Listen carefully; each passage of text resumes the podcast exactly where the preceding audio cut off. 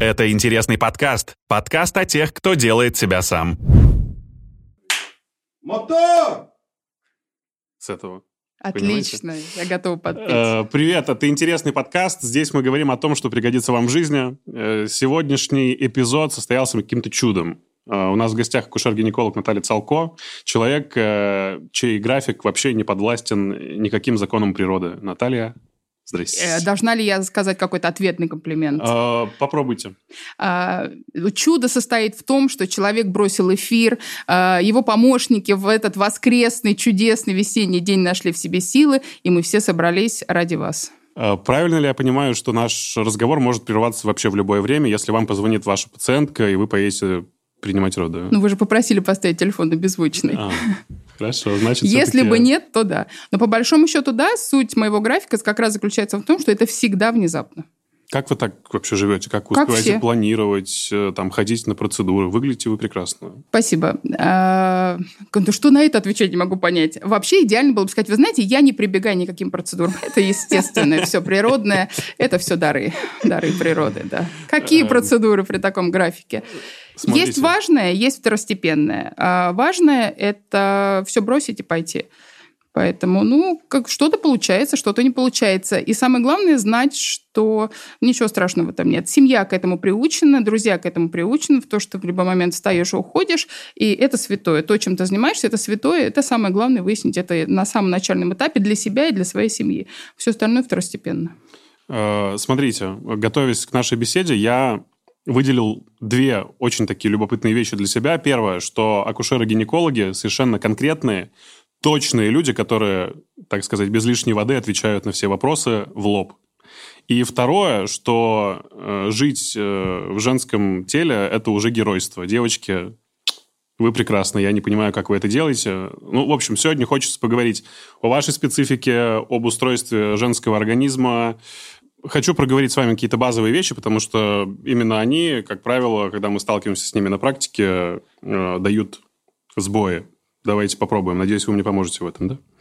А, Итак, женский организм, мне почему-то так показалось, что это вообще фестиваль гормонов.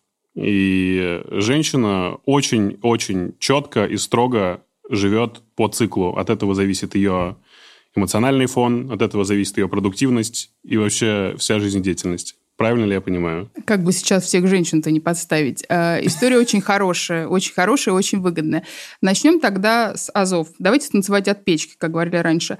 А, Вы очень правильно сказали, и спасибо, что вы это сказали. Женский организм, он действительно удивителен. И природа к женщинам на самом деле не милосердна. Мужчины способны к зачатию от рождения до смерти и немножечко после. Если происходит какой-то сбой с мужчиной, в большинстве случаев, мы не берем редкие случаи, и, допустим, какую-то казуистику, э, что-то не так со сперматозоидами. А По большому счету, любой мужчина может уехать на Тибет, очиститься, подзарядиться и быть всегда просто, знаете, святым, прозрачным и прекрасным. С женщин такая история не проходит. У каждой женщины есть действительно свой век, и биологические часы действительно тикают. И она готова к зачатию от определенного момента до определенного момента. И вот эту женскую ее природу, вот эта способность... Вы понимаете, в чем идея, допустим, климакса, чем так страшен климакс? Не тем, что там какой-то сбой гормонов, так, ну, одни гормоны меняются на другие гормоны. Климакс страшен очень одной простой вещью. Ты не хочешь презентовать себя этому миру. Тебе просто уже все становится неинтересно. А это же удивительная вещь, да, там как-то выглядеть, как-то вести себя, немножечко по-другому общаться. Вы прекрасно понимаете, там у вас чисто мужской коллектив. Если бы он был немножко разбавлен женским коллективом, это всегда немножко какая-то игра, это какой-то флирт, это какой-то немножко полутона. Это всегда очень интересно. Так вот, женская природа, она такова, что у каждой женщины действительно отпущен свой век. Успеет она себя реализовать, это одна история. Не успеет она себя реализовать, это совсем другая, очень тяжелая история. У большинства женщин, к сожалению, у нас интимная тема, я думаю, можно сказать, я акушер-гинеколог, это не открытие. У большинства женщин опустится, у большинства женщин что-то потечет. Неважно, рожали они, не рожали они. То есть природа изначально к женщине не милосердна. Поэтому большинство женщин очень правильно должны идти по жизни и должны прекрасно самореализовываться. Такого шанса, как у мужчин, у них нет. Поэтому равняться с вами мы не можем никогда. Если вы обратили внимание, интересный подкаст стал полезным. Мы сфокусировали свое и ваше внимание на гостях, профессионалах своего дела. Ученых, врачах, финансистах и психотерапевтах. и уверены, что в сегодняшнее непростое время это правильное решение. Также мыслят и наши друзья из сервиса Ясно, самого крупного в России сервиса подбора и видеоконсультаций с психологами. Они тщательно отбирают специалистов. Каждый проходит личное собеседование, подтверждает образование и предоставляет рекомендации. В Ясно, только вдумайтесь, попадает меньше 17% психотерапевтов, потому что требования к образованию, опыту и практике очень высокие такие же, как и к гостям нашего подкаста. Поверьте, страх и неопределенность, тревога и паника, которые стали камертоном наших чувств, хорошо поддаются проработке. Я, как человек, который находился в терапии, понимаю, о чем говорю. В свое время я приходил с запросом перманентной тревоги и спустя уже буквально несколько сессий научился с ней совладать. Ясно, психотерапевты подбираются индивидуально под ваш запрос на основании заполненной анкеты. При необходимости подобрать психолога вам помогут специалисты службы поддержки, которые, кстати, тоже имеют психологическое образование. Сессии проходят онлайн, что чаще гораздо удобнее и немаловажно дешевле, чем очные офлайн сессии Быть мобильным во взаимодействии со своим психотерапевтом и работать с ним из любой точки планеты очень удобная и очень важная опция. Я практикую это сам. Стоимость одной сессии в Ясно 2850 рублей. Получить первую сессию со скидкой аж в 20% можно по промокоду Аганов при регистрации. Этот промокод вы найдете по ссылке в описании. Доверяй свою жизнь профессионалам. Ну а мы продолжим разговор с Натальей Цалко.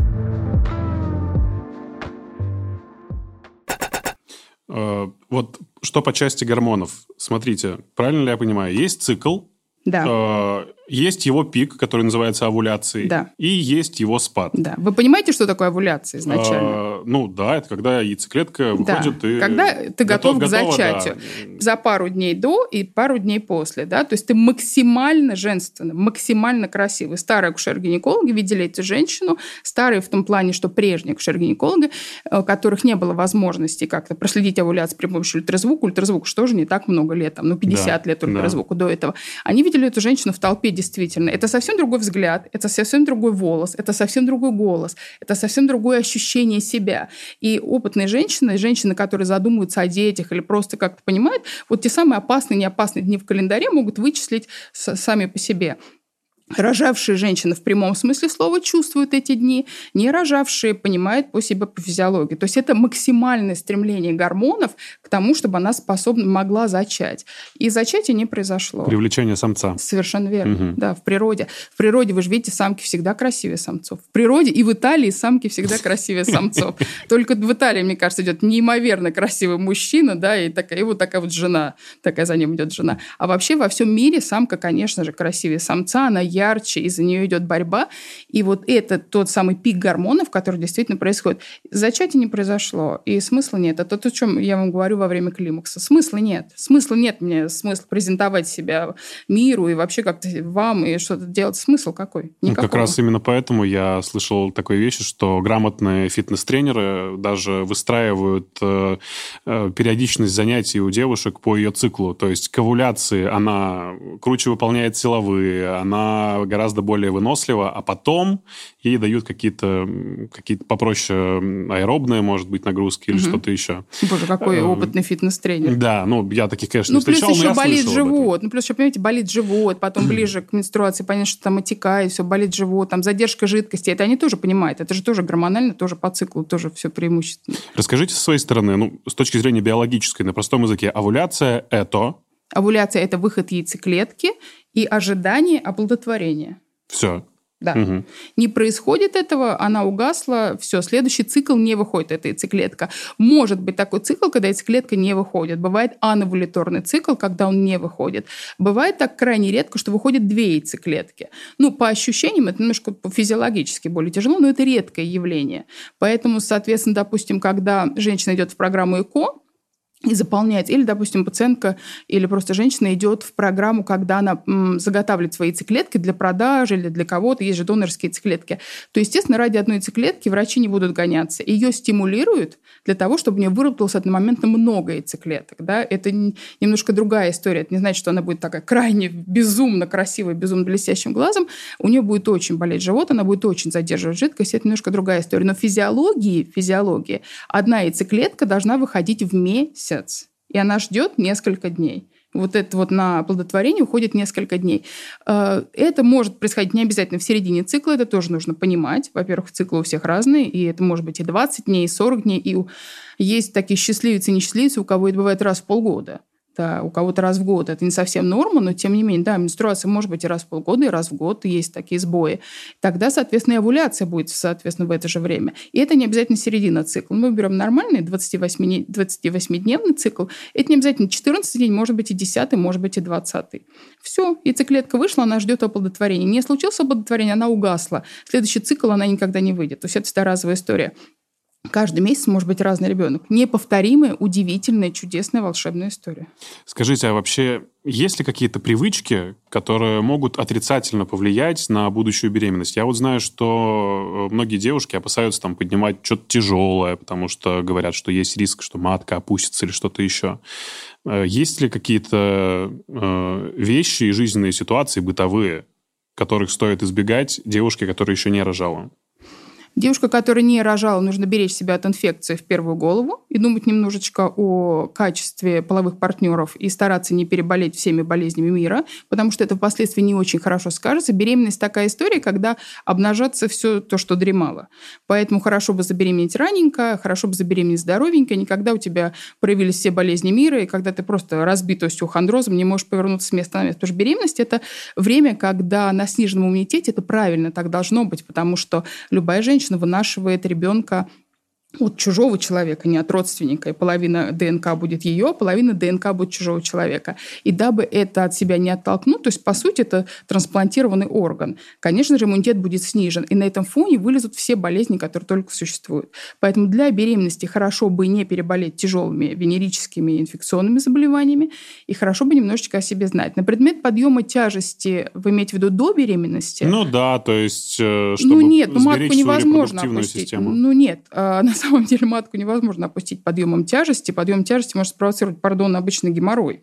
Да, там, если все перетренироваться. Не, понятно, что женщина не будет диван, там, рояль спускать, знаете. Да, послушайте, женщины прекрасно спускают диваны и рояли, и ничего с этим не происходит. Нет, во время самой беременности до 12 недель это немножечко другое. Там мы просим убрать спорт, просим убрать секс, потому что произошло чудо, оно должно закрепиться. Первые триместры очень легко потерять, поэтому даже влагалищных осмотров особо мы не производим. То есть это такой вот чудо чудное, пусть оно закрепится, и только тогда мы уже спокойно ну, вот будем В Европе я слышал, что тоже до 14 недель даже, по-моему, на учет не ставят, да? Вы просто не придете к врачу. Там немножко другая история, там естественный отбор. Там никто не борется за маленького ребенка, за маленький плод. То есть там считается, что это естественный отбор. Дело в том, что если по, по большому счету. Типа с демографией так все в порядке? А, ну нет, там, знаете, как считать немножко, там же совсем другое устройство здравоохранения. Там нет, допустим, отделений, которые вынашивают беременность, или отделений, которые выхаживают беременности. То есть если все в порядке, если организм здоров, и ребенок здоров, то он там удержится, закрепится, и все будет отлично. А, то есть в 6 недель они не спасают никакого ребенка, ни от каких кровотечений. Ну, как бы произошел выкидыш, и произошел выкидыш, будет следующий. Мы никогда не придерживались э, ни в Советском Союзе, ни в России такой тактики, и она дала очень много положительных результатов. Э, все дети, которых спасли таким образом, ну, во-первых, ты не всегда можешь это сделать, во-вторых, все дети, которых таким образом спасли, никто из них не оказался больным, дефективным или каким-то там, знаете, нехорошим членом общества. Просто у нас так построено здравоохранение, у них построено по-иному, и действительно ты не попадешь до раньше этого срока. А в 12 недель же происходит первый скрининг, ты убеждаешься, что ребенок генетически здоров, угу. Скринингов тоже существует несколько. Есть общепопуляционный, который не говорит, что конкретно у меня есть здоровый или больной ребенок. Он говорит просто в целом, в какой я группе риска. Высокой, низкой или средней. То есть ни о чем. А есть скрининги очень точные. Что вы имеете в виду под группой риска? Ну, вот так будет так написано. Группа риска низкая. Есть 5 тысяч женщин, и у одной из них ребенок с синдромом Дауна. Я ли эта женщина или кто-то из 4999, мы не знаем. Вот кто-то, одна из 5 тысяч женщин, носит синдром Дауна. Это говорит скрининг, вот это общепопуляционный. Он у нас производится один обязательно, а есть скрининг очень точный, когда выделяют кровь, из крови выделяют ДНК малыша и говорят конкретно у меня, мальчик или девочка, это делается в 9-10 недель, это прельщает людей больше, чем определение генетического заболевания. Определение пола пола первостепенно.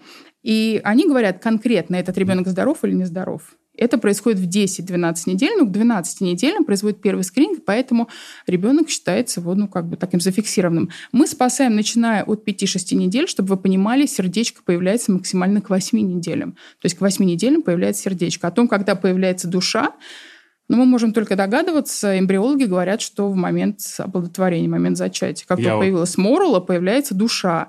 И, собственно, церковь наша стоит на том же, поэтому так, ну, отдельно, это отдельный разговор про церковь и ЭКО. Очень большой разговор. Но в целом вот душа появляется. Ну, хорошо, сердце, сердечко появляется в 8 недель. Представить, что есть сердце, а нет души, конечно, невозможно. Поэтому оно появляется. И это человек, его надо спасать. И, слава богу, это давно уже наш пациент. Вот про чудеса мы еще поговорим чуть позже. Сейчас хочется продолжить э, тему как бы предваряющую беременность, потому что многие пишут в интернете об этом, я не могу ее оставить без внимания. Это планирование пола. То есть есть ли какие-то Невозможно. обстоятельства, даже с точки, с точки зрения науки и не науки? Нет ни, ни науки, ни науки невозможно. Смотрите, Это абсолютно чудеса. А, чтобы получился мальчик, рекомендуют осуществлять половой акт непосредственно в день овуляции. Спринтеры сперматозоида Y первыми доберутся до яйцеклетки и внедрятся в нее. А до этого несколько дней лучше вообще воздерживаться от половых контактов интернет, YouTube завален этим всем. Там кто-то с топором спит, знаете, под подушкой. Знаю ну, типа, прекрасно. Огромное количество Знаю всего. прекрасно, встречаюсь через раз. Есть огромное количество пациентов, у которых, допустим, четверо мальчиков, и они мечтают о девочке. Четверо девочек, и они мечтают о мальчиках. Угу. Я молчу про то, что, да, есть восточные семьи, где девочка просто по сей день не является особым там как бы желанным ребенком. Ну, может, нельзя так сказать, но мальчик э, является крайне предпочтительным. У меня лично из изумительные пациенты, совершенно потрясающие, у которых четверо мальчишек. Хороший хороших, замечательных четверо мальчишек. И они очень хотели девочку. Начиная со второго мальчика, они очень хотели девочку. И в какой-то момент, вот, вот как раз с топором, без топора, с чесноком, без чеснока, в день эволюции. И в какой-то момент, ну, понимаете, когда ты четыре раза рожаешь, это абсолютно родные тебе люди. И в какой-то момент он ей сказал, можно без топора. Вот можно просто по-семейному, хоть разочек. И у них случилась девочка. Более, да, в темноте. Более того, никто из родных и знакомых не спросил у них пола. Видимо, по их лицу поняли, что как бы раз они не ликуют, то это не девочка. То есть никто не знал, что это девочка, пока они не родили. И родив, это было удивительно, у меня даже до сих пор есть эта видеозапись, они позвонили детям, туда, сыновьям, и рассказали, что у них родилась сестра. Там уже такие, ну, подросшие, там, ну, кому-то 10 лет, причем он удивительная нянька для всех своих остальных братьев. И представьте, такой изумительный звонок, и такой гомон, дети говорят, он говорит, мама родила. Они такие, мама родила, мама родила, ура! И они говорят, девочку. И такая тотальная тишина. И они говорят, старший говорит, как девочку? Младшая, мы хотели брата! Вас и так четверо, куда вам больше? А мы хотели брата! И старший спустя еще какое-то время говорит, а что с ней делать, с вашей девочкой-то? Смотрите, какой нянька изумительная. Ну, конечно, они подпривыкли. Но вот к тому, что топором без топора абсолютно бесполезная история. 50 на 50. То есть мы с вами можем организовать неплохой стартап.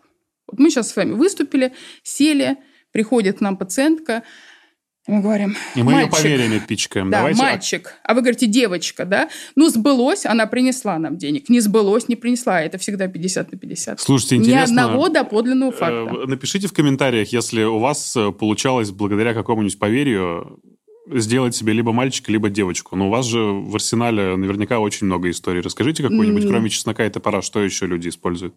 Э, все что угодно. Во-первых, на восходящую, нисходящую луну, плюс не забывайте, какие-то продукты обязательно должны да, быть. Да, это да, что-то да, экзотическое, да. типа Конечно. сельдерей в маринаде и так далее. Ананасы. Ну, да, но, но обязательно это что-то должно быть связано либо с луной, либо с циклом, либо с ее овуляцией, либо с его воздержанием. То есть это должно быть какое-то такое испытание.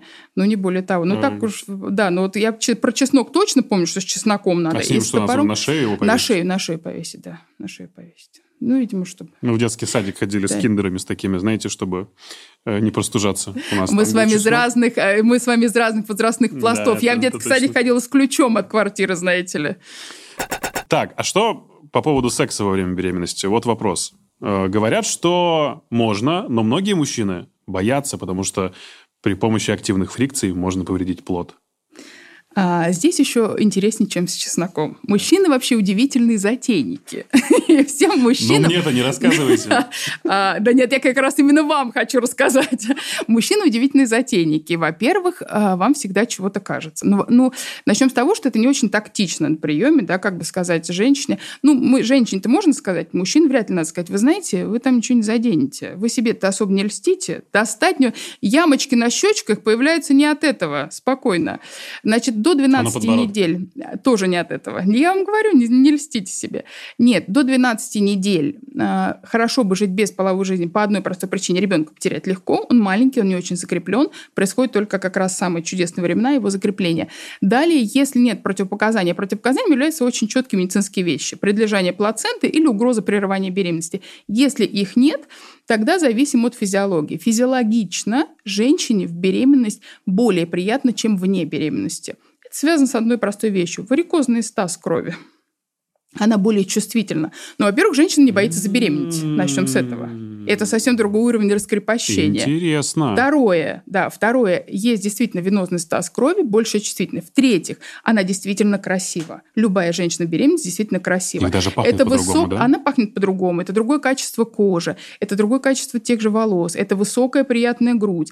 Это все немножечко по-другому. Поэтому, если у нее нет никаких предпосылок, плюс не забывайте внутренние устои семьи, да, то есть как бы если это не нерелигиозная семья и так далее, то есть, ну, какие-то могут, если такие вещи не смущают, то это всегда бывает гораздо приятнее. И если после секса болит живот, то, конечно, этого никто не делает. Может быть такое, что от возбуждения, от оргазма живот болит элементарно у женщины, конечно, вы этого делать не будете. Мы просим заниматься сексом в доношенном и ближе к переношенному сроку. Тут тоже такая история очень интересная. С одной стороны, некоторые мужчины честно говорят, мне ее жалко. Но она Вы же в бараний рог скручивать не надо, ну, понятно? Ну, послушайте, ой, как, вы- как вы все-таки хотите рассказать? Ну, расскажите. Расскажите, что хотите про себя. Нет, нет, что вы, что вы, я вас направляю, Наталья. Нет, вы какой-то дурака. Ну, во-первых, это отечная, тяжелая женщина. Да? Помните, как всегда говорили, тяжелая беременная. Вот это огромный живот, и она уставшая. Начиная с 36 недель это психологически очень тяжело, потому что вроде ты уже доносил, а ты должен ходить еще, можешь ходить недель 5, а то и 6. И смысл, и отекшие варикозные ноги, и тебе тяжело поворачиваться, и спина болит, и все как-то не очень хорошо. И вообще, и в этот момент э, кто-то может действительно не решиться. Здесь тоже такой психологический момент. Если по-нормальному мужчина должен ее бояться. И должен бояться как бы и ребенка. Кому Кто-то э, честно говорит, а тебе было бы приятно, если бы тебе полбута.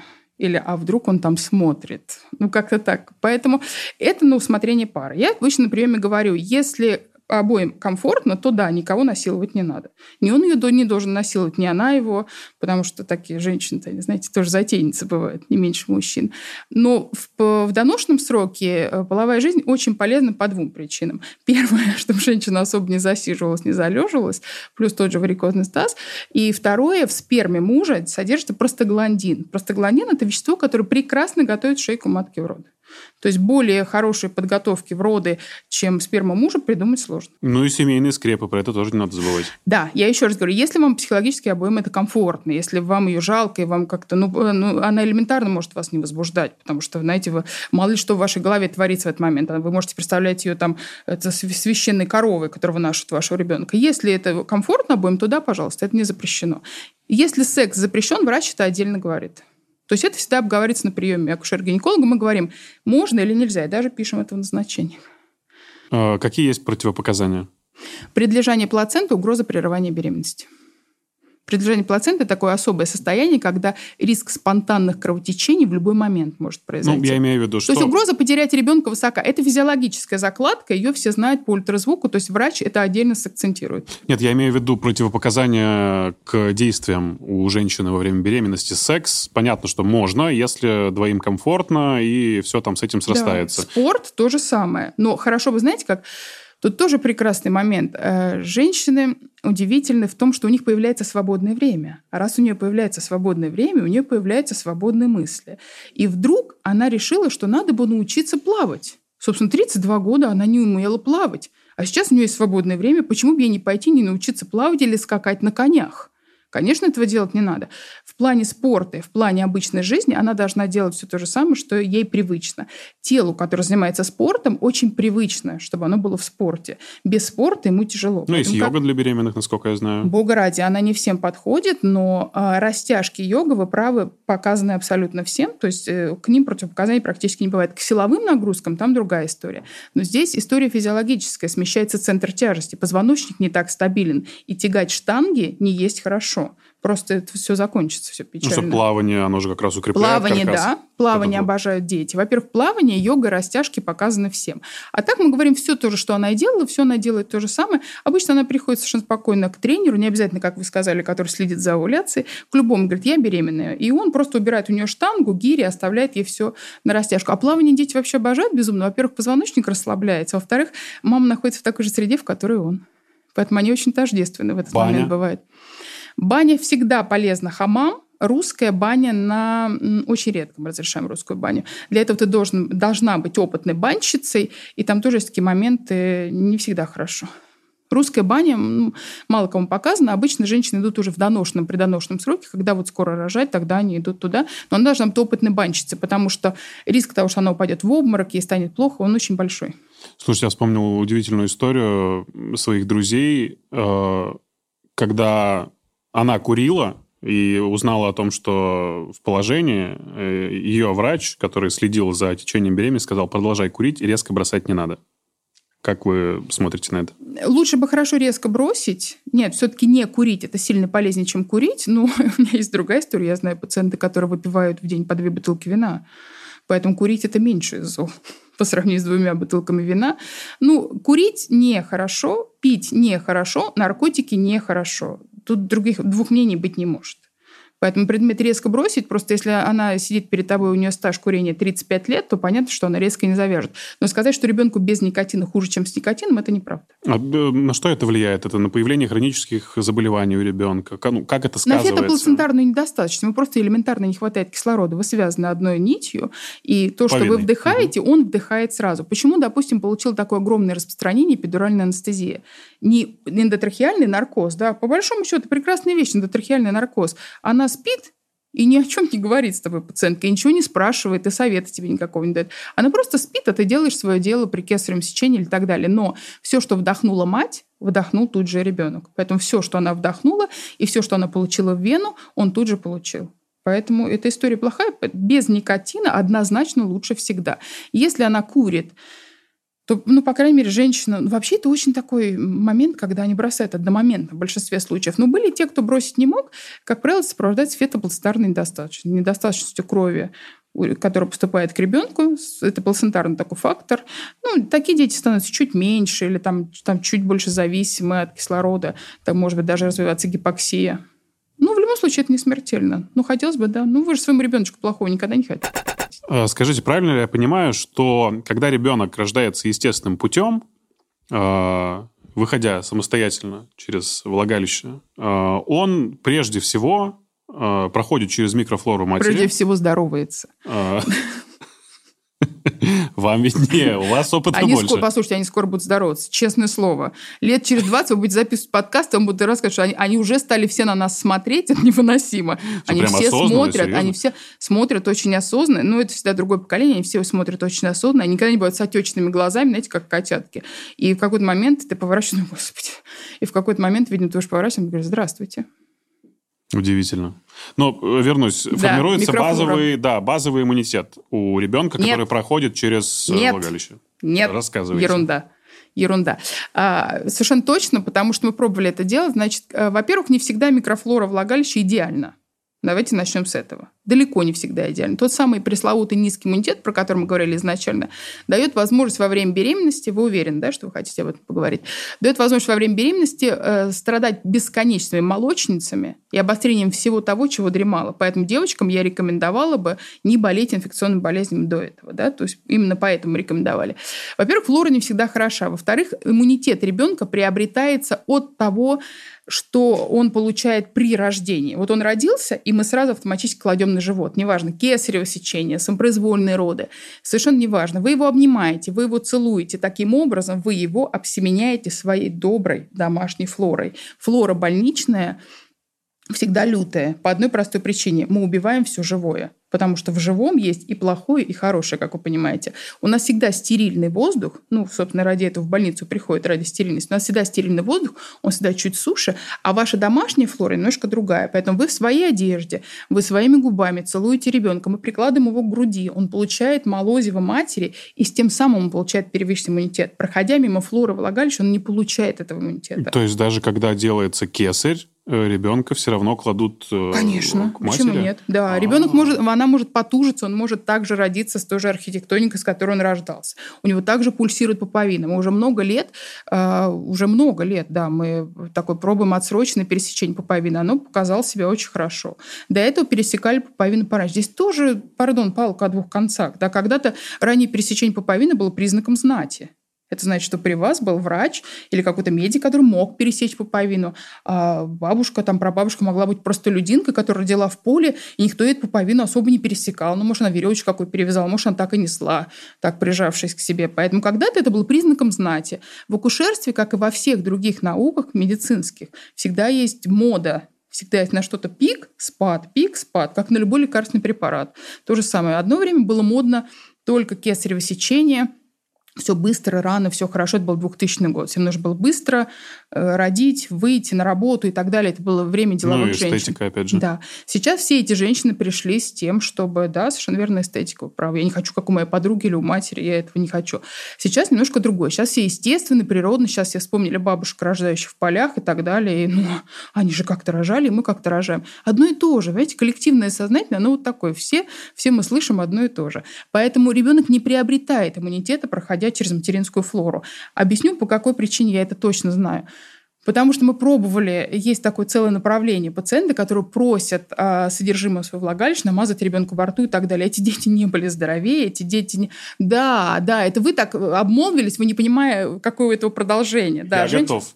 Женщина, которая получает кесарево сечение, она просила взять выделение из влагалища и намазать бедному ребенку в рот, в нос, потому что она прочла то же, что прочли вы в интернете. Это бред. Этого делать не надо. Ни женщине, ни ребенку. Так, хорошо, тогда сами спросили. э, давайте назовем э, плюсы естественных родов и плюсы кесаря. Ну, то есть э, я, правда, вот с абсолютным убеждением и сознанием того, что естественный путь рождения, он самый правильный, то есть другого не дано. Почему это не дано? Расскажите. Из любого положения всегда есть два выхода. Даже если Ну, вас э, хорошо, съели. э, э, тогда объясните, за, против, чтобы было четкое понимание, чтобы можно было это разложить. Потому что, окей, эстетика понял, э, но есть же еще ряд психологических историй, которые говорят о том, что реб- ребенок, который родился путем кесарево сечения, он немножечко другой. В Японии, по-моему, или в Китае дети ходят в разные садики, который родился естественный, который родился путем кесарево сечения. Да-да-да. А ты почему в шестом классе Г? А я кисаренок. Ты так грустно говоришь. А что? Ну, вот так. Бред. Серьезно? Это все, Да. это враки, да? А, Не знаю про Японию, не была. Ходят ли они в разные сады, не была. А вы знаете, что, допустим, в Таиланде 95% кесаревых сечений? 95. Я была уверена, потому что там, ну, там женщины с узкими тазами. А потом я подумала, ну, с узкими тазами, так там и дети маленькие. А вы знаете, почему там 95% кесаревых сечений? Потом я подумала, что у них так развита хирургия. Потому что они за тысячу долларов подворотни женщин мужчин делают и наоборот, что им там то кесарево сделать. Но оказалось немножко по-другому. А, Декретный отпуск женщины равен двум неделям. И, собственно, она, когда точно знает дату родов, она может эти две недели свои несчастные взять и две недели побыть с малышом. Две недели побыть с малышом. Вы знаете, почему, допустим, а, женщины в храмах, тоже для меня было открытие, женщина допускалась в храм, а, не допускается 40-42 дня пока, после родов. Кто- Кто-то говорил про нечистоту, но это не так. На самом деле женщина а, после родов в, в христианстве не допускается в храм, не допускалась, потому что богослужения длились 3-4 часа. И 40 дней женщина могла побыть с ребенком рядом и не стоять на богослужении. Тогда нельзя же было представить, что женщина может отказаться от храма. Она могла побыть с малышом, поэтому там такой процент. Значит, вы совершенно правы в том плане, что естественные роды всегда лучше. За исключением то, о чем мы с вами начали говорить. Ребенок давно является нашим пациентом. И сказать женщине, глядя в глаза, невозможно никакой. 18 ли ей лет, это ее первый род, 53 года ли ей, и это ее первые роды, что случается сейчас все чаще, сказать, вы знаете, первый ребеночек у вас пробненький. Ну, он погиб в родах, но будут следующие. Вы родили сами. Нельзя. Поэтому, если это лучше для матери ребенка, то это лучше для матери ребенка. Процент кесаревых сечений вот уже несколько лет 30-30 с небольшим. То есть каждый третий роды, по сути, получает женщина кесарево сечение. Потому что инвалидизация детей не должно быть, ребенок не должен погибать, потому что у нас есть возможность отслеживать за его состоянием до родов и в самих родах. Да, то есть есть несколько факторов, по которым мы точно знаем. Есть, допустим, КТГ, который является онлайн-трансляцией того, что происходит с ребенком. Вот он сейчас тут погибает, понимаете, и прийти вам сказать, вы знаете, он погибает, он, скорее всего, погибнет, ну, как-то вот так оно. Но это очень естественно для вас, то, конечно, нет. Поэтому если это проще для матери ребенка, то это, конечно же, делают. У нас была история, когда мы оперировали десятый род. Представляете, что такое десятый род? Во-первых, доноси его, во-вторых, чихни, он выпадет. Попробуй удержи десятый рода. Но он погибал, и делать нечего, и мои коллеги из-за его оперировали. которая обвила Да вообще не из-за пуповины. Мы рожали с шести, с четырехкратными обвитием пуповины, и ничего не происходило. Иногда бывает одна, которая мешает. Там много факторов, которые могут помешать в родах, много факторов, по которым ты видишь, что ему тяжело, что он погибает или что с ним может произойти какая-то беда. Я еще раз говорю, ребенок наш пациент. Не только женщина, но и ребенок наш пациент. Вот и все. Плюс есть такой момент тоже очень важный. А, большинство женщин доступны роды по контракту или в каких-то более таких хороших условиях, когда она не на потоке. Да, то есть никогда там 40 родов в сутки, она никому не нужна, ее там сдают из смену в смену. Да, то есть есть конкретный человек, который смотрит вам в глаза и отвечает за вашу жену и вашего ребенка. Поэтому это очень важный момент. Но естественные роды, безусловно, всегда проще. Единственное, что я бы сказала дельного из этого, что нельзя выбирать просто потому, что вот она пришла и говорит, я хочу кесарю, потому что это быстро. Операция есть операция. Если это проще для нее, для малыша, это один момент. Если это просто потому, что она так захотела, здесь надо разговаривать психологически. Возможно, ее мама и бабушка рожали тяжело. У меня была пациентка, которая мне досталось ну, другого доктора. То есть я замечала, какой доктор, доктор заболел, но это всегда немножко по-другому. То есть когда ты ведешь своих, ты знаешь, ты с ними как-то природнился, и тут ты входишь вот так вот в родах, я вхожу, и также я знакомлюсь с женщиной, но я как-то очень расстаралась. Я что там рассказываю про роды, она мне говорит, послушайте, мою прабабушку, еще, по-моему, сам Керенский оперировал. У нас все женщины в роду с кесарем сечением. Тогда нам доступно было только одно. То есть техника операции сильно изменилась. Сейчас доступно 5 и 7, сколько хотите. По сути, больше детей-то особо не бывает. И я подумала, ну я сейчас встану на уши, всю генетику ей сломаю. Ну, конечно, мне ничего не вышло. Ну, конечно, мне ничего не вышло. Она это знала про себя. Вот когда уже пришла ее сестра, я уже себе таких мыслей... Ну, благо, сестра пришла с двойней, там было попроще.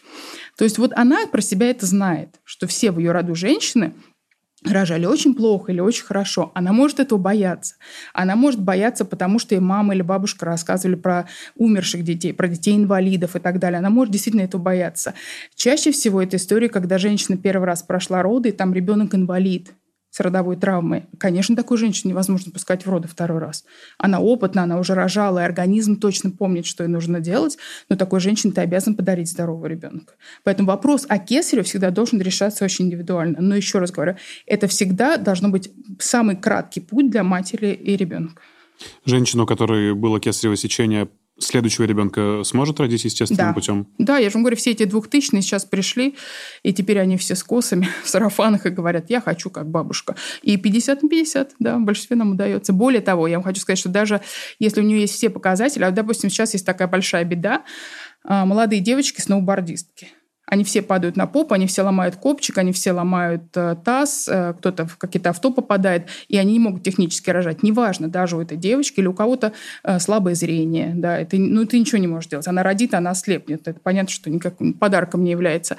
И более того, оперируя автоматически каждую, ты оперируешь так, ну, что называется, для себя, чтобы в следующий раз она могла рожать сама. Ослепнет? Если слабое зрение, ну, зрение минус 12, то в потугах она, конечно, оно упадет. Да, окулисты запрещают. То есть есть ряд операций по запрещению специалистов. Окулисты, травматологи и так далее. Они запрещают. Неврология, может быть, там, простите, эпилепсия, может быть, любое заболевание. У нас официально нет диагноза бесплодия. То есть любая женщина может забеременеть. У нее может быть целый пул болезней, с которыми она придет к этому. Что вы считаете, в 53 года она не имеет болезней? Ну, как-то приобрела. А, я тут э, с удивлением узнал, оказывается, что человек, который синтезировал окситоцин, получил за это Нобелевскую премию по химии. И я хотел вообще у вас узнать, э, что, ну, как его добывают, этот окситоцин. То есть это что-то за соединение такое. Это химическое вещество. И им стимулируют роды, правильно? А, это гормон, который выделяется в естественном состоянии, это гормон любви. По-другому это гормон, который выделяется как раз при любви в темноте, поэтому многие при естественных родах пытаются создать те самые пресловутые 3Т, да, когда тепло, темно и тихо, да, для того, чтобы вырабатывался окситоцин. Кто-то пытается заниматься любовью во время родов, чтобы выработать окситоцин, но это практически как намазать ребенку выделением из влагалища. Так, вот окситоцин, это... по-моему, так и расшифровывается, окситоцин переводится. Это гормон. Быстрые роды. Да, да, да. Нет, нет, это гормон, который выделяется у, у любой женщины, продуцируется в организме. Это, по сути, гормон оргазма. Да, поэтому там, если ты получаешь удовольствие от родов, то его много. Ближе к родам его вырабатывается много. И окситоцин, собственно, задает тон народа, это и есть схватки. Так и во сне, без схваток... во сне же часто окситоцин вырабатывается, ну, да, и говорят, что начинаются процент. схватки ну, именно ночью чаще Мы же всего. с вами состоим из эстрогенов и тестостеронов. Наверное, они у нас с вами разные? Э, конечно, но мы же сейчас говорим про гормон счастья. Сейчас ну, принято называть да. окситоцин именно очень гормоном счастья. Очень маленькая концентрация. Ой, у нас очень много гормонов счастья. И дофамин, Эндорфина. и серотонин, и эндор... Ой, у нас много. Все гормоны, они счастья. Но Знаете, синтезировали только Если этот. есть гормоны, то они есть счастье. Да, его действительно синтезировали, действительно есть э, химические, его действительно боятся все женщины, ну вот из такой же серии, что они прочли. Он в естественном состоянии вырабатывается у себя в организме, и, естественно, максимально своего пика он достигает в родах. Вы за стимуляцию родов? Здесь другой момент. А, мы были, я никогда не забуду, мы учились в Голландии, и я училась в том числе и с, пациент, э, с акушерками, которые, знаете, такие вот такие прям духовные акушерки, все такие вот они духовные практики, ничего такого. И они спрашивали, вот так же, как вы сейчас практически, они спрашивали у голландских докторов так хитренько, а вы ставите окситоцин? И голландские доктора очень мудро ответили, если это альтернатива кесареву, то, конечно, да. У окситоцина, как и у любого вмешательства в родах, есть очень четкий протокол. Это либо родовозбуждение, когда нет схваток, излились воды, прошло определенное время. Чтоб матка То есть создание схваток, да. Угу. Либо их усиление, когда они ослабли. Всегда есть второй вариант – кесарево сечение.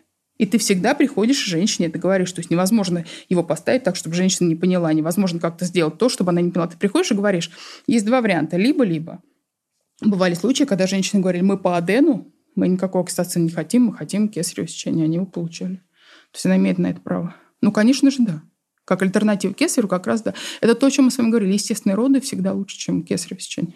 А знаменитая легенда про оргазм во время родов, э, это что? Нет, а оргазм дает тот же окситоцин, который хорошо бы был в родах. оргазм во время родов можно испытать только в одном случае, когда ты родил.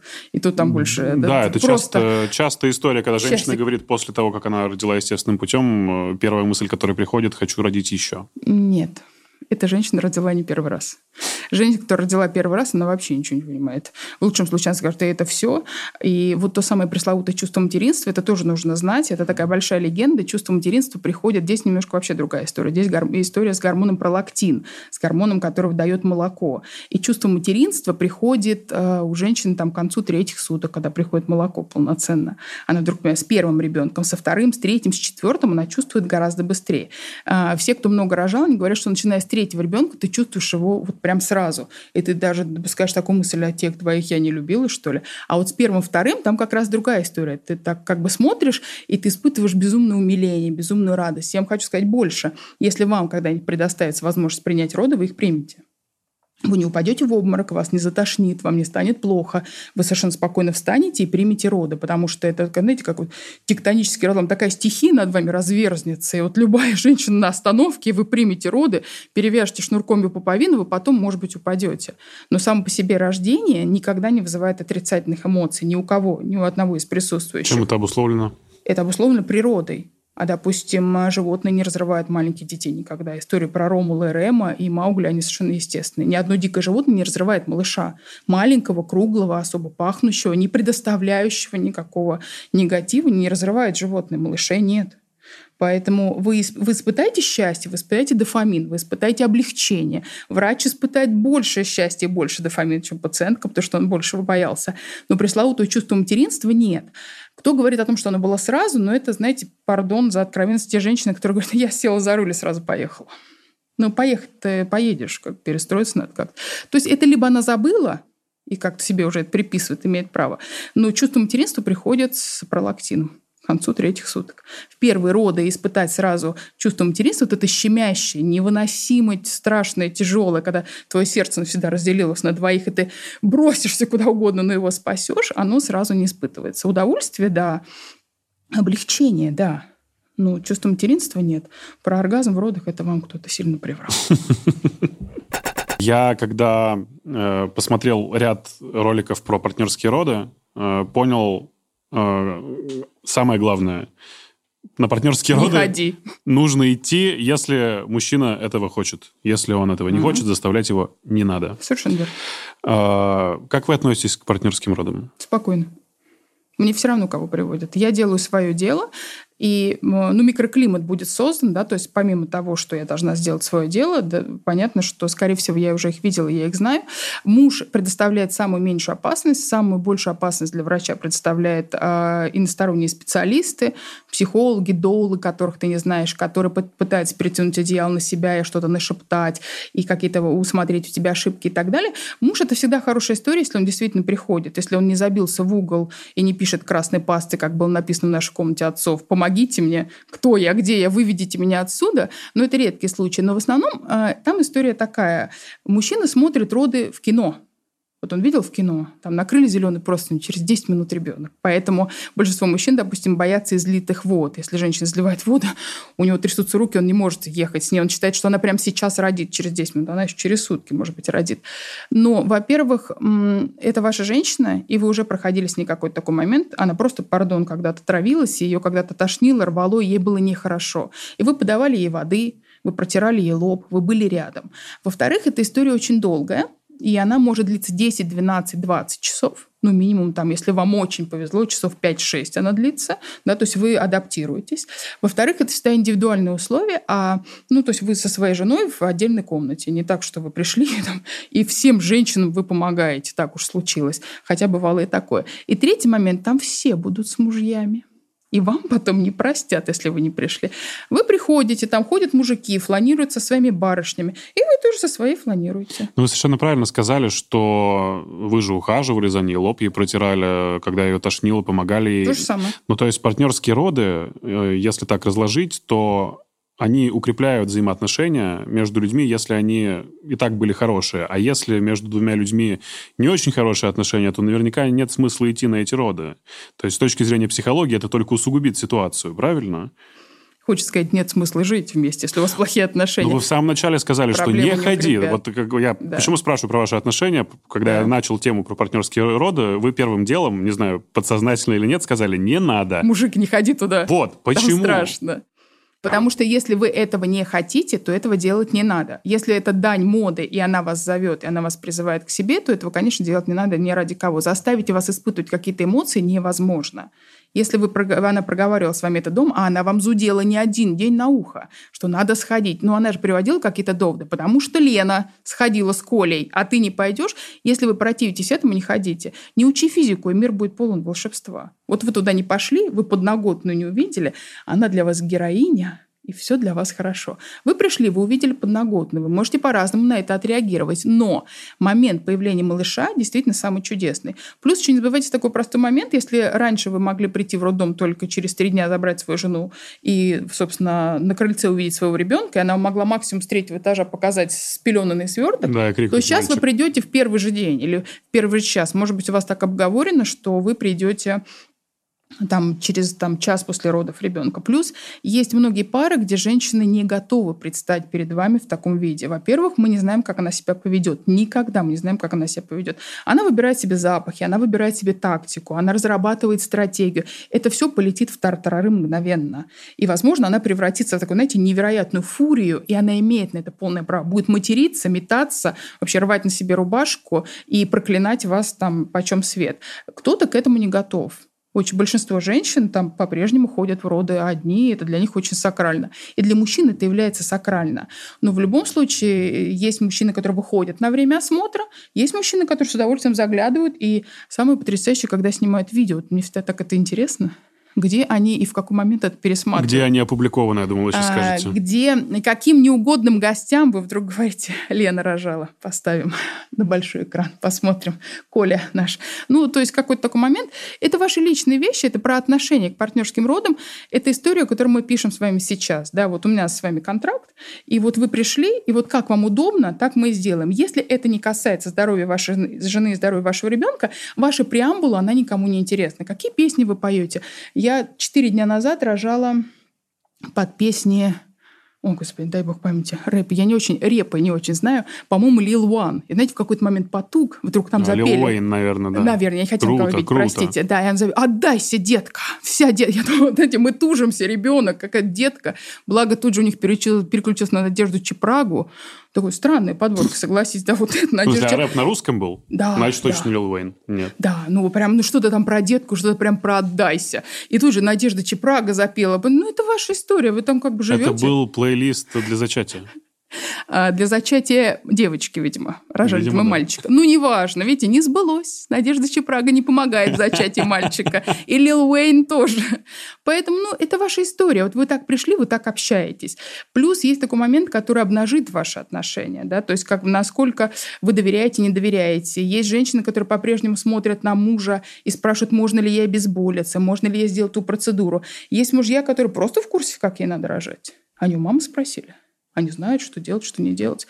Поэтому надо бы так прийти на роды с тем человеком, который действительно тебе помощник. Но видеть родного, любимого человека, смотреть ему в глаза и понимать, что все нормально, и что если что, он тут всех вообще и тебя спасет, конечно, он ничего не сделает. А почему я сказала не ходи? Потому что он для мужчин это очень страшно. Все-таки сексуальная составляющая важна, да? Потом. ну, Всех же этим пугают. Сексуальная составляющая давно уже не важна, потому что мы научились вас ставить под правильным ракурсом. Когда-то ставили, ну, куда сами вставали, туда и вас ставили, а мы откуда знали, О куда чем вам надо вы? вставать. И было не очень. Само рождение ребенка было нормально, а вот когда выпадала пуповина, всем казалось, что выпала кишка. И все в ужасе падали в обморок, мочились, выходили, и всем как-то... Что, Вы реально это видели? Да, ну, что мы видели, то и вы видели. Пришли смотреть. Ну что, закрыто. Ваша жена, вы смотрите. Сейчас очень под правильным ракурсом мы ставим, и элемент волшебства остается. Вдруг на животе появляется ребенок. Ну, надо же, ух ты, какой прекрасный малыш. А, ощу- вот это взгляд первый, когда вы увидели своего новорожденного сына, дочь, неважно, что это ваш пятый ребенок, он, конечно, безусловно, самый интимный момент в вашей жизни. Наверное, в какие-то тяжелые ситуации жизненные он вас спасет, и вы вспомните там этого озорника в шестом Г-классе, там, где а, после Кесарева ходят, что вот он был такой маленький, крошечный. Это позитивные эмоции, но вы правильно сказали, если отношения хорошие, то есть это такой тоже определенный маркер, они будут хорошими. Если отношения до этого были не очень, и вы туда не хотели, и вас туда затащили, мы вряд ли вас. Ну, удивить удивим, ну, как бы вряд ли. Про музыку. Вы как думаете, женщина, которая слушает, там, не знаю, рэп, классику или что-то другое в момент э, того, когда она беременна, это как-то влияет на плод? Э, Дети боятся там-тамов, все дети боятся барабанов. Это факт, правда? Это факт Вау. абсолютно. Поэтому все дети... Ну, конечно, вы представьте ультразвук и все увидите. Притом дети, они очень смешные. Они закрывают глаза. Ну, там другой звукопередачи. Все дети, когда не любят звуки, они закрывают глазки, они закрывают уши. Но он уже в воде находится, звук другой. Все дети тревожатся, боятся звуков барабанов там-тамов. Поэтому, соответственно, не все роковые композиции проходят. Но, а, как вы помните, до недавнего времени мы все ходили на концерты, и на редком рок-концерте ты не встречал беременную женщину, которая думала, неделя 32, а скачет на каблуках. Поэтому дети боятся вот это. Поэтому дети обожают классику, поэтому дети обожают хоровое пение, поэтому дети обожают церковное песнопение. Джазик. Ну, такая вещь, да, своеобразная. Ну, все, что касается барабанов там-тамов, звуков войны, звуков каких-то, не знаю, там вот беды, дети все боятся безумно. Ну, это вообще для Вау. любого человека Это тревожно. удивительно. Да. Это удивительно. Наверное, это нельзя сказать про семью барабанщика, да? Если семья барабанщика, есть же такие барабанщики, представьте, муж барабанщик, наверное, ребенок привыкает. Ну, ребенок же не может там как закричать, стукнуть вам и так далее. Вот они все закрывают глазки, им когда не нравятся звуки. И когда нравятся звуки, они начинают дирижировать, они начинают пританцовывать. И все, вот они на волне. Ну, собственно, как вы колеблется вода, они же находятся в воде, как вода колеблется, с таким же колебанием ребенок Господи, находится. сколько чудес вы видите на своей работе. Да. Да, и- да. Что можно после этого сказать? Так, продолжим тему про партнерские роды. Мой близкий друг, э, дважды они рожали дома. Э, Дело такое. В общем-то, сначала ты думаешь, да, действительно, и тебе приводят ряд аргументов, которые, правда, ну, как-то являются весомыми для того, чтобы рожать дома и не ехать в госпиталь. Но когда они рожали второго, ну как рожали, они не дождались акушерку, потому что она встала в пробке, и э, пришлось самому принимать роды в ванной. Когда появилась на свет, она не, дышала, спустя время лопнул этот вот пузырь, Мгм. э, и случилось все как-то более-менее, слава богу. Э, Вообще, э, в дальнейшем, правильно ли я э, интерпретирую это это влияет на бессознательное человека, его появление на свет. То есть в каких условиях он появился, как проходили роды, кто их принимал, что было в этот момент.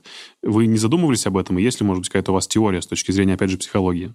Задумывалась, но я... нет ни одного подтверждения со стороны психологии. Так же, как про кесарево сечение или самопроизвольные роды, вот точно так же то, как с вами будут обращаться всю вашу жизнь, будут ли вас любить, будут ли вас холить, лелеять, останутся ли ваши родители семьей или разбегутся, а, простите, никакие домашние роды... Ну, начнем с того, что домашние роды преследуются по закону, и ваши друзья очень сильно рисковали. Я понимаю, что она ему рассказала миллион случаев о том, что с ней в роддоме будут обращаться э, плохо и так далее. Это было ее решение. Иногда бывает это решение мужчины, иногда бывает это удивительное решение людей, которые обладают незаурядным интеллектом, которые считают, что ну раз он достиг в жизни всего, то это уж точно, что там эти тетки-повитухи особо соображают, он соображает. Это колоссальный риск, и мы видели очень большое количество осложнений, и я, работая 21 год, ни за какие деньги никогда не приму роды дома ни у кого. Ну. Где-то случайно я, ну, деваться некуда, я принимала в разных условиях. Ну, куда летишь, едешь, куда ты прибываешь, да, тебе некуда деваться, ты принимаешь роды.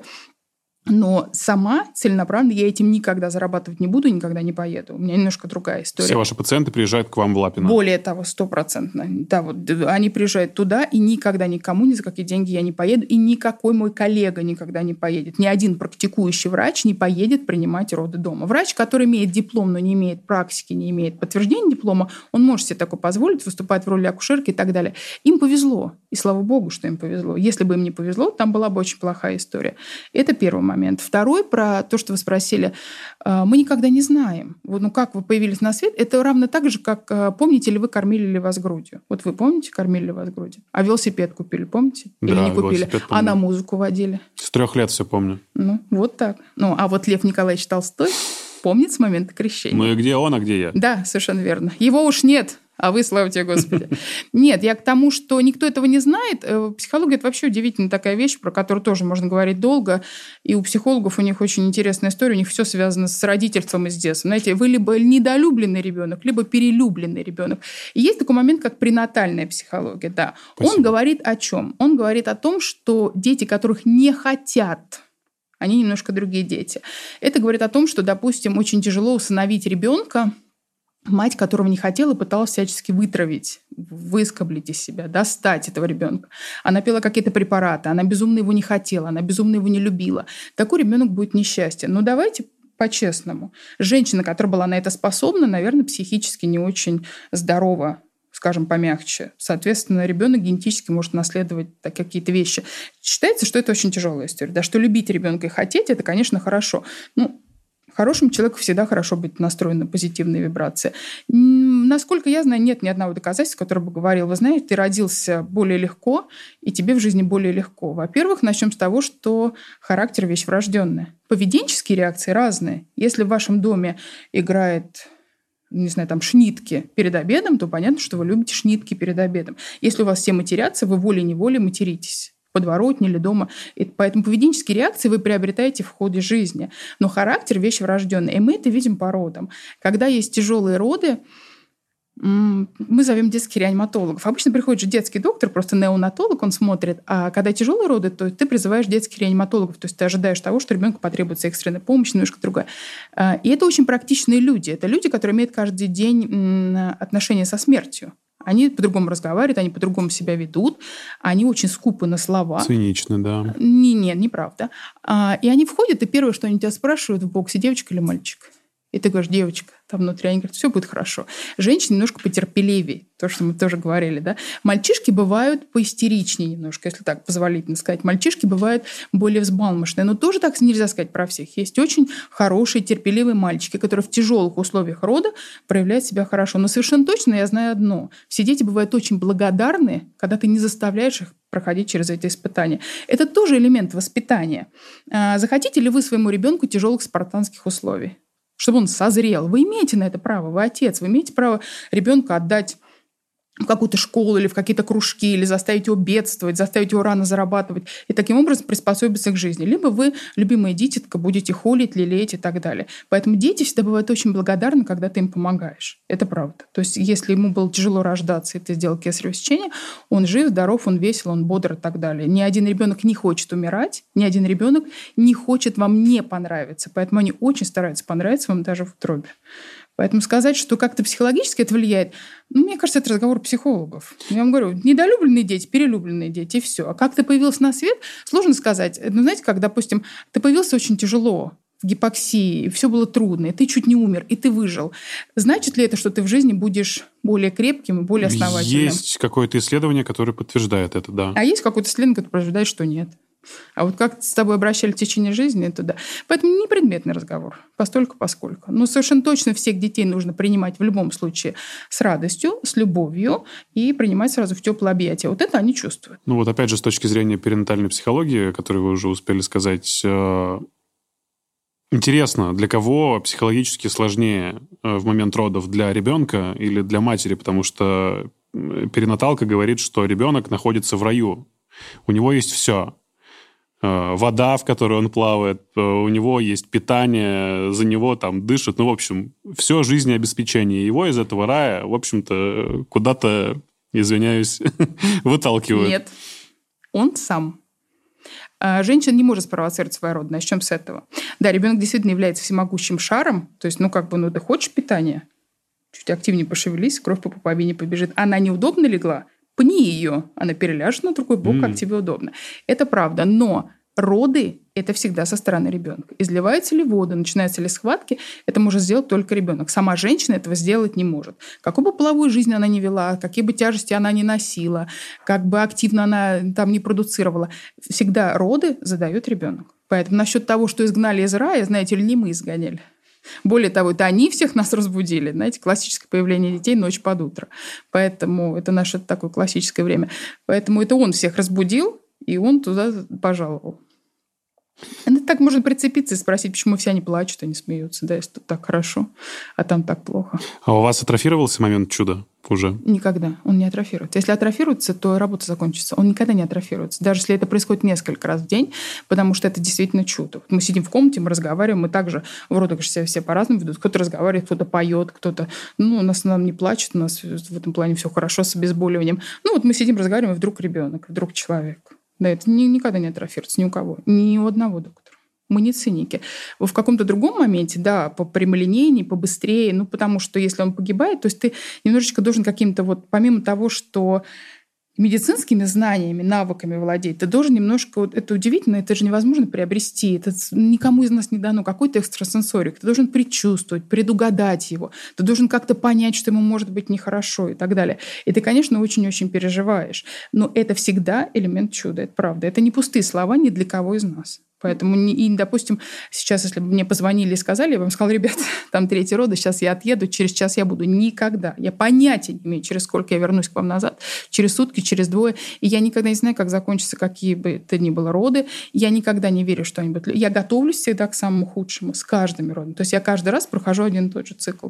И это всегда элемент чуда. Более того, я радуюсь больше, чем сама мать. Вы боитесь, что этот момент может стать когда-то для вас рядовым? Рождение ребенка? Я думаю, что нет. По силе эмоций нет. Он не может быть рядовым. Невозможно. Это другая сила эмоций, она не может быть рядовой. Ни для кого из нас не может быть рядовой. Я вам еще раз говорю, она сопряжена всегда с этим. Но в целом, что это атрофируется... Одни и те же эмоции? Ну да. Можете да. описать, чтобы почувствовать это Ну, я, себя. допустим, вам могу сказать, что э, я сидела какой-то, ну, это такой, может быть, на уровне бреда, я сидела под утро, и э, воздух стал совсем другой. Воздух стал менее разряжен. То есть, как вот серость в комнате, ты сидишь, и она безбольна, она лежит, ей не больно, не страшно. Во-первых, это удивительно, когда женщина, даже если, если женщина без обезболивания, она всегда погружается в сон. То есть, между схватками, а схватки, допустим, по минуте, через минуту, она проваливается, и ты ее не можешь разбудить. То есть, она настолько проваливается, что ты, она не отвечает на твои эмоции. И тут в какой-то момент она делает вот так, раз, И она открывает глаза, ты понимаешь, сейчас будет тужиться. И, а бейсбольная, она была бейсбольная, она просто отдыхала, лежала, и вдруг воздух в комнате стал другой. Я не могу это объяснить. И я еще подумала, наверное, уходим мы как-то так же, мы же как-то и уходить все будем. Наверное, какой-то такой момент есть волшебный в уходе в нашем. Ну как ты был-был, и вдруг ты куда-то уйдешь, куда ты уйдешь. Это еще большая загадка, чем куда ты пришел. И в какой-то момент я поняла, он сейчас родится. Он родился неожиданно. Это всегда огромное-огромное счастье, это всегда огромная радость, и они все очень разные. Я не встречала двух одинаковых детей никогда. Так же, как встретить очень-очень родного, очень любимого человека, причем ты возлагаешь на него какие-то надежды. Ты большинство из них знаешь ну, с какого-то маленького зачаточного возраста, когда у него не было сердцебиения. Ты знаешь, что предшествовало этой беременности. Ты знаешь, как она протекала. Ты знаешь, какие были сложности. И ты его видишь. Более того, ты очень предметно его разглядываешь. Потому что, ну, первый взгляд, он дает а, очень многое сразу. То есть ты видишь, во-первых, здоров, что он здоров, что он какие-то генетические заболевания не проявляются и так далее. Но это всегда большое-большое счастье. Неимоверное счастье. И это такой адреналин, который позволяет тебе не спать несколько дней ночей. Приезжаешь домой, домой, и ты что-то делаешь, ты не можешь лечь уснуть, ты не можешь вырубиться. То есть это не так, что он родился, и ты так вяло отвалился и уснул. Нет, ты в эту ночь уже не уснешь ты очень долго не уснешь. Поэтому у многих нас бывают проблемы со сном, потому что мы очень зависим от этих гормонов. Более того, а, такой уровень адреналина не достичь больше нигде. Поэтому совершенно спокойно акушер-гинекологи, большинство из нас лезет на разные американские горки, прыгает с парашютами, летает на зипах. Это совсем... Ты вот так летишь, знаете, таким вот лицом, такого скель, думаешь, ни о чем. Вот это уровень ни о чем. Вот этого адреналина, когда ты прыгнул с парашюта. Ну, прыгнул, прыгнул, приземлился. Не то. Это другой уровень страха и другой уровень удовольствия совершенно. Можно ли научиться относиться к смерти философски? Я думаю, что да. Ну, любой из нас, это же представить любому из нас, да, это единственная правда в жизни, что все мы умрем. Там, да, ну, хочешь жить, сумей родиться, а умрем-то мы все, там никто из нас, к сожалению, не сбежит. А, но патологоанатомы, они все очень разные. Я не представляю, откуда они черпают жизненную энергию, кстати. Вот я не представляю. Я тоже об этом думал вот буквально на днях, да. потому что и я даже знаком с одним абсолютно хороший себе человек, и в порядке у него все, нет никаких отклонений. Ну, не По может. крайней мере, как кажется. А, Отклонений не у профессионалов бывает. А откуда они черпают энергию? Как люди, которые работают уже, наверное, даже не со смертью, а с тем, что после нее осталось, это тоже очень большой вопрос. А, ну, вот моя профессия, она является такой немножечко как бы сказать, малодушной в этом плане, да, что у меня всегда радость, у меня всегда счастье в большинстве случаев. К сожалению, у нас тоже бывают тяжелые случаи, бывают погибшие дети, и, слава тебе, Господи, очень редко бывают погибшие матери. Мы не очень к этому готовы, да, то есть мы к, к этому морально не очень готовы, и мы переживаем это безумно тяжело. Я, к сожалению, э, надеюсь, моя семья это не увидит, я не переживаю так за свою семью, как я переживаю за, казалось бы, чужих мне женщин. То есть какой-то промах в родах или какой-то плохой исход в родах, тяжелый больной ребенок, ребенок является для меня большей трагедией, чем кто-то заболевший в семье. К сожалению, такой перекос профессиональный уже произошел, поэтому, наверное, мне можно не бояться того, что это будет. Но это все равно малодушие, потому что у меня каждый день радость. У меня каждый день наполнен волшебством, чудом, и это, правда, невозможные эмоции. А как они провожают, как они сталкиваются один на один, а как детские онкологи работают? Как работают детские онкологи, которые каждый день хоронят детей? Героических детей. Детей, которые э, говорят, Вася сегодня ушел от нас из соседней палаты. И я вам хочу сказать, что я даже пытала и спрашивала, как это можно пережить. И они отвечали мне, как они это переживают. А про патологоанатомов... Как они это переживают? Они отдают по максимуму у тебя не может быть проходной роли. То есть ты любому ребенку отдаешь всего себя. И вот когда ты отдал всего себя, у тебя нет этого чувства вины. Это так же, как говорят, э, что нужно попрощаться. Вот Ньюта Фендермессер, она же удивительно рассказывает про смерть, и она рассказывает, что ты должен делать самую главную вещь. Ты должен проститься, простить и отпустить человека. И только тогда ты сможешь его пережить. Каждому ребенку они отдают максимум себя. То есть ты не можешь от кого-то отмахнуться или как-то в полглаза его посмотреть, не принять его на душу. И вот только отдав всего себя, ты понимаешь, что это что-то сверху, что ты сделать не можешь. И вот столько с этим чувством можно жить. Я встречала патологоанатомов. Во-первых, это много было женщин, удивительно красивых молодых, встречала тех, кто совершенно по-хамски относился к умершему телу. Там, допустим, были у нас преподаватели, которые курили и сбрасывали пепел туда, знаете, или там просто... Ну, там же такая вообще вещь не очень приглядная. Но было очень много прекрасных, когда, допустим, провозят труп бабушки, а он бежит, санитары, так достают расческу из кармана и причесывают его волосы. Там, знаете, просто как это там клочок. Или, допустим, есть какие-то опухоли, какие-то новообразования, которые они отрезают, и пришивают назад. Ну, казалось бы. Ну, ты отрезал там для исследования. Они пришивают назад, потому что все, что было с этим телом, должно быть с этим телом. То есть это большое уважение к смерти. Они ну, любая другая профессия не такая малодушная, как наша, потому что они сталкиваются один на один. Где подзаряжаются, я не знаю, но я знаю, что у них, допустим, они настолько привыкают к этой тишине и к этому спокойствию, что для них самым тяжелым является день живых. В большинстве моргов приходят люди освидетельствовать свои побои особенно в судебных моргах. И вот этот день живых, когда все приходят, для них является большим испытанием. Знаете, чем ваша профессия похожа? Тем, что, вот как вы уже сами заметили, ребенок сам решает, когда он приходит в этот мир. Я думаю, что точно так же и человек какой-то момент, ну, то есть смерть, она предрешена, и есть тому оправдание. Ну, вы понимаете, мы же встречаем с того света на этот, а они провожают туда. И почему я сказала про малодушие профессии? Потому что многие медицинские профессии не видят столько счастья, сколько вижу я. И в этом является мое малодушие. Я не готова к такой боли и к таким страданиям, которые, допустим, травматологи. Вряд ли травматолог видит много улыбчивых людей. Вряд, ли хирург экстренно видит много улыбчивых людей. Люди приходят с дикой болью, люди приходят неожиданно. И в плане смерти тоже для многих она является очень неожиданной. Люди себя очень по-разному ведут, но мы встречаем на этот свет, это всегда позитив, это действительно там, это прекрасно, светло и замечательно. Они провожают, там немножко все по-другому. Ну и плюс не забывайте такой момент, когда, допустим, у психиатров им очень тяжело среди обычных людей. Они выходят на улицу и понимают, что каждый третий их пациент в очереди, в метро и так далее. Им очень тяжело жить с этим знанием. У них нет просвета, у них нет м, тех, кто выздоровел и навсегда стал суперадекватным, супер, супернормальным. Также у патологоанатомов им очень сложно, потому что они понимают, что все умрут. Я понимаю, что он родится, будет новый день, и будет солнце. Это правда, это такие мои эмоции. Каждый раз они понимают, все умрут умрут. И я, допустим, знаю, у меня есть замечательные подруги, одна из сестры, одна из них патологоанатом, и они идут по улице, просто она говорит, темно, кстати, в доме, что-то куда-то все, она говорит, умерли все. Вот знаете, вот просто вот на ходу. А, Все-таки хочется закончить на позитивной ноте, потому что разговор был у нас про жизнь и про появление жизни. А, есть ли какой-то случай из последних, вот про который вы можете сказать, да, случилось чудо, которое может быть каким-то сверхъестественным. Не обычное чудо, к которому вы привыкли, чудо, которое вы видите каждый день, а то, что прямо из ряда вон. Наверное, не смогу. Я прям... Ну, вы, вы же имеете в виду под чудом что? Ну, ну обещали одно, получилось другое. Давно уже Гов... так не говорили, происходит. Говорили, Давно. что будет плохо, в итоге родился, слава богу, все в порядке. Нет, все-таки давайте остановимся на том, что каждый род является абсолютным чудом, каждым родом мы готовимся к самому плохому, а случается э, все равно хорошее. Если какие-то тонкости, то они вас вряд ли возбудят, да, там ну вот. Э.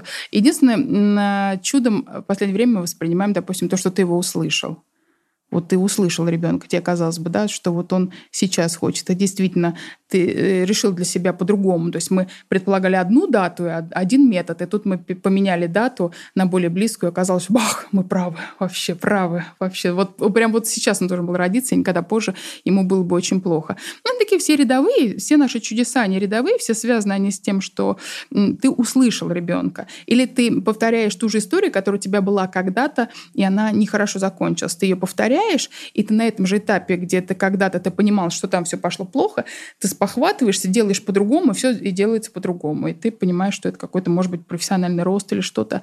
Но чем изумительна моя профессия – помимо того, что она малодушная, и она э, встречает на этот свет. Ну, правда, послушайте, человек, который э, привык купаться в радости и в счастье, он действительно очень мало жизни знает. И мне очень сложно, допустим, вывести на какие-то тяжелые эмоции, потому что я знаю, что все будет хорошо совершенно точно. Но в чем идеальная эта профессия? Во-первых, то, с чем мы с вами говорили еще до микрофонов, это то, что ты женщина-хирург, это, кстати, я вам возвращаю ваше обвинение по поводу того, что ты быстро и четко говоришь очень по делу. Ты женщина-хирург. Ты в любой момент женщина-хирург. Не так, что ты там собрался на эту операцию. Вот ваша профдеформация, да? Да, да, совершенно верно. Очень многие же до сих пор спрашивают, а если будет кесарево, вы будете оперировать или кто? И ты думаешь, как в этот момент они представляются? То есть ты выбегаешь в коридор, кричишь, врача, помогите. Ну, конечно, ты будешь оперировать. И в этом идея. Поэтому ты очень быстрый, очень четкий. И самое главное в этой профессии, как и в большинстве медицинских, нет потолка. Я не могу вам сказать, вы знаете, я 21 год работаю, милый мой, я знаю все, я ничего не знаю. Я не знаю ничего. Каждый раз это каждая отдельная история, и мы ее пишем наново. Вот прям вот мы вот ее остановились, ваша история рода закон. Это не совершенно не значит, что ваша супруга в следующий раз родит точно так же. В следующий раз она родит ну, по-иному, и случится что-то иное, и мы готовимся немножко к другому. Нет потолка. И происходит что-то тяжелое, ты успокаиваешь своего коллегу, который плачет у тебя на груди, потому что она так же, как ты, воспринимает это больше, чем свое домашнее горе. И ты говоришь, к сожалению, через 10 лет у нас будет все то же самое. Мы через 10 лет с будем вот так же сидеть и так же плакать. Поэтому это история, в которой нет потолка, и в которой ты, как только ты научишься какому-то профессионализму, ты можешь очень быстро, очень лихо оперировать, ты можешь очень задорно оперировать, ты можешь как-то как это кого-то консультировать, но ты никогда не знаешь как и что закончится. Поэтому тоже такой элемент чуда. Это должен почему-то обладать какими-то экстрасенсорными данными и чуть-чуть раньше почувствовать, чуть-чуть раньше понять. И многим из нас это удается. Я надеюсь, сейчас этот подкаст не перейдет в их, их разыскивают психиатры. Ну вот опыт, подождите, mm. вот опыт 21 года опыт стажа. Опыт 21 года стажа. он не, он не значит ничего, а, против одного рядового случая. Случается один случай, и весь вот этот опыт летит в тартарары. Но, допустим, есть коллеги, которые хотят выпивать. Вот вы спрашивали поначалу, да, как там, допустим, какой-то праздник. И многие из нас чувствуют. Или ты, допустим, чувствуешь, сегодня ты поедешь, а завтра ты не поедешь. Бывает иногда такие моменты проскакивают, но интуиция, это вам любой психолог скажет, это такая очень тонкая, ну, звенящая да, да. материя, которой ты... спорят, что есть да, она... и, и не прислушиваешься. Но вот так же, когда, допустим, ты входишь, понимаешь, здесь все будет хорошо, но ты все равно готовишься к худшему. Или понимаешь, здесь что-то будет неладное, как ты прислушиваешься. Вот это надо развивать. Этому не учат нигде. Поэтому, но потолка в целом нет, и профессия изумительная. А чудо, ну, каждый хочет. Э, знаете, какой самый залайканный комментарий под э, видео на жизе? Э, Все, теперь я нашла акушера-гинеколога, хочу рожать с Натальей, осталось найти мужа и забеременеть. А, а будет ли у вас какие-то передачи по этому поводу? Как найти мужа? Как, как забеременеть, мы примерно обязательно, поняли. Обязательно да. сделаем. Примерно все знают. Класс, у нас есть э, возможность разыграть аж три онлайн-консультации с Натальей Цалко, ребята. Вау! Вот это да. Давайте девчата все-таки. Давайте девчата. ребята. Ну, представляете, ну, ребята. И я прям... Слушай, ну учитывая... Николай, ну вы держитесь, у вас получится. А он вам еще расскажет э, больше, чем вы знаете, потому что вы сами сказали. Николай может. Николай может. Э, итак, э, конкурс. Мне хочется услышать истории от вас. Наверняка вы их знаете. Вам рассказывали родители. Как рожали вас? Ну, то есть, э, расскажите, и самое художественное, веселое, креативное, быть может, чем-то приукрашенное, получит три онлайн-консультации от акушера-гинеколога Натальи Целко. Э, еще раз давайте проговорим. Задание для конкурса. Э, рассказать, как рожали вас. Самая художественная история получит приз от нашей гости. Вы представляете, если они расскажут это от первого лица? Помню, пролезая я через микрофлору влагалища. Да. Иммунитет мне тогда еще плохой достался. И, и лицо, и лицо матери да. А бабушка, ужасное. а бабушка да, да, моя да. кричит в это время в тумбочку. Нет, нет, самое потрясающее, это у моей подруги, которую принимал студент-практикант, афроамериканец, будем толерантны, афроамериканец. Ему не очень удалось, и как-то у нее особо. Вот вы, кстати, про пренатальную психологию. Но основные рассказы будут про то, как мама кричала в тумбочку стоя на четвереньках. Или раньше же еще было изумительно, в советских роддомах до сих пор есть некоторые московские, где женщины рожают напротив друг друга. Знаете, такой элемент да, игры. Я... Вот так, как мы с вами сидим, только они лежат. И прям вот я смотрю на вас, и вы на меня. И такой азарт нас разбирает в этот момент. И как-то вот тут бы хорошо партнерские роды, правда? Угу. Вот они бы насмотрелись. А, так, у нас есть еще вопросы из телеграм-канала. Подпишитесь на канал Культ Базы, ребята. Говорят, что материнство качественно меняет жизнь женщины. Растет творческий потенциал. Вообще женщина становится лучше, и ее жизнь, в общем-то, преображается. Правда это или миф? Абсолютно. Это игра, в которую стоит сыграть любой женщине, если у нее удастся.